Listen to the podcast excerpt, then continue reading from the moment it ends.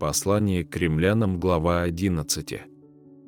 Итак, спрашиваю, неужели Бог отверг народ свой? Никак.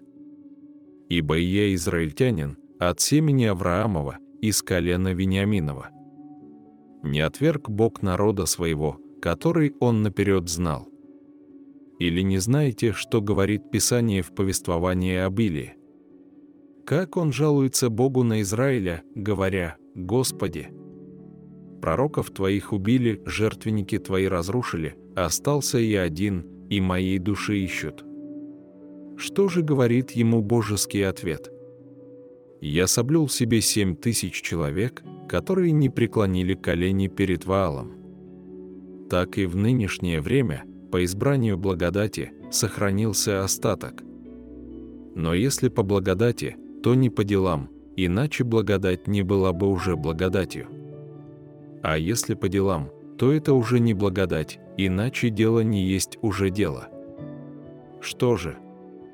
Израиль чего искал, того не получил, избранные же получили, а прочие ожесточились, как написано, Бог дал им дух усыпления, глаза, которыми не видят, и уши, которыми не слышат, даже до сего дня.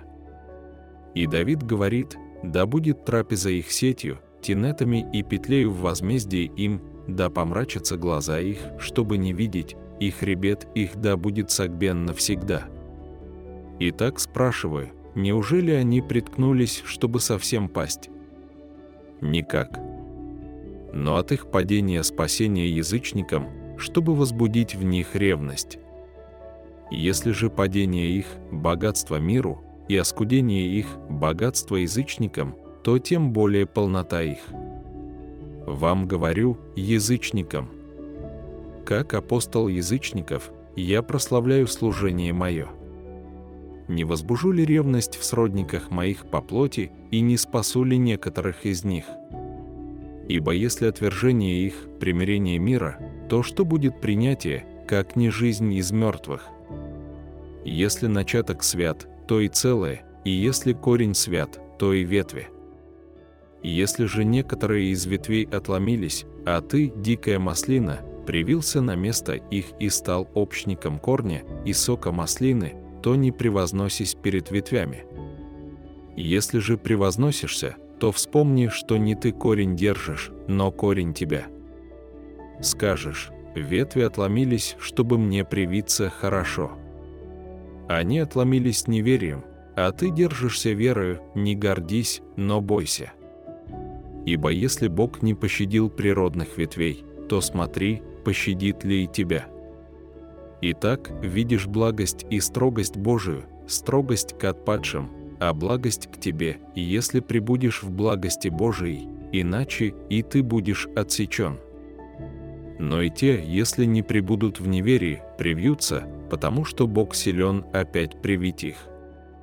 Ибо если ты отсечен от дикой по природе маслины и не по природе привился к хорошей маслине, то тем более сии природные привьются к своей маслине. Ибо не хочу оставить вас, братья, в неведении о тайне сей, чтобы вы не мечтали о себе, что ожесточение произошло в Израиле отчасти, до времени, пока войдет полное число язычников, и так весь Израиль спасется, как написано, придет от Сиона Избавитель и отвратит нечестие от Иакова и сей завет им от меня, когда сниму с них грехи их. В отношении к благовестию они враги ради вас, а в отношении к избранию – возлюбленные Божии ради отцов. Ибо дары и призвание Божии непреложны.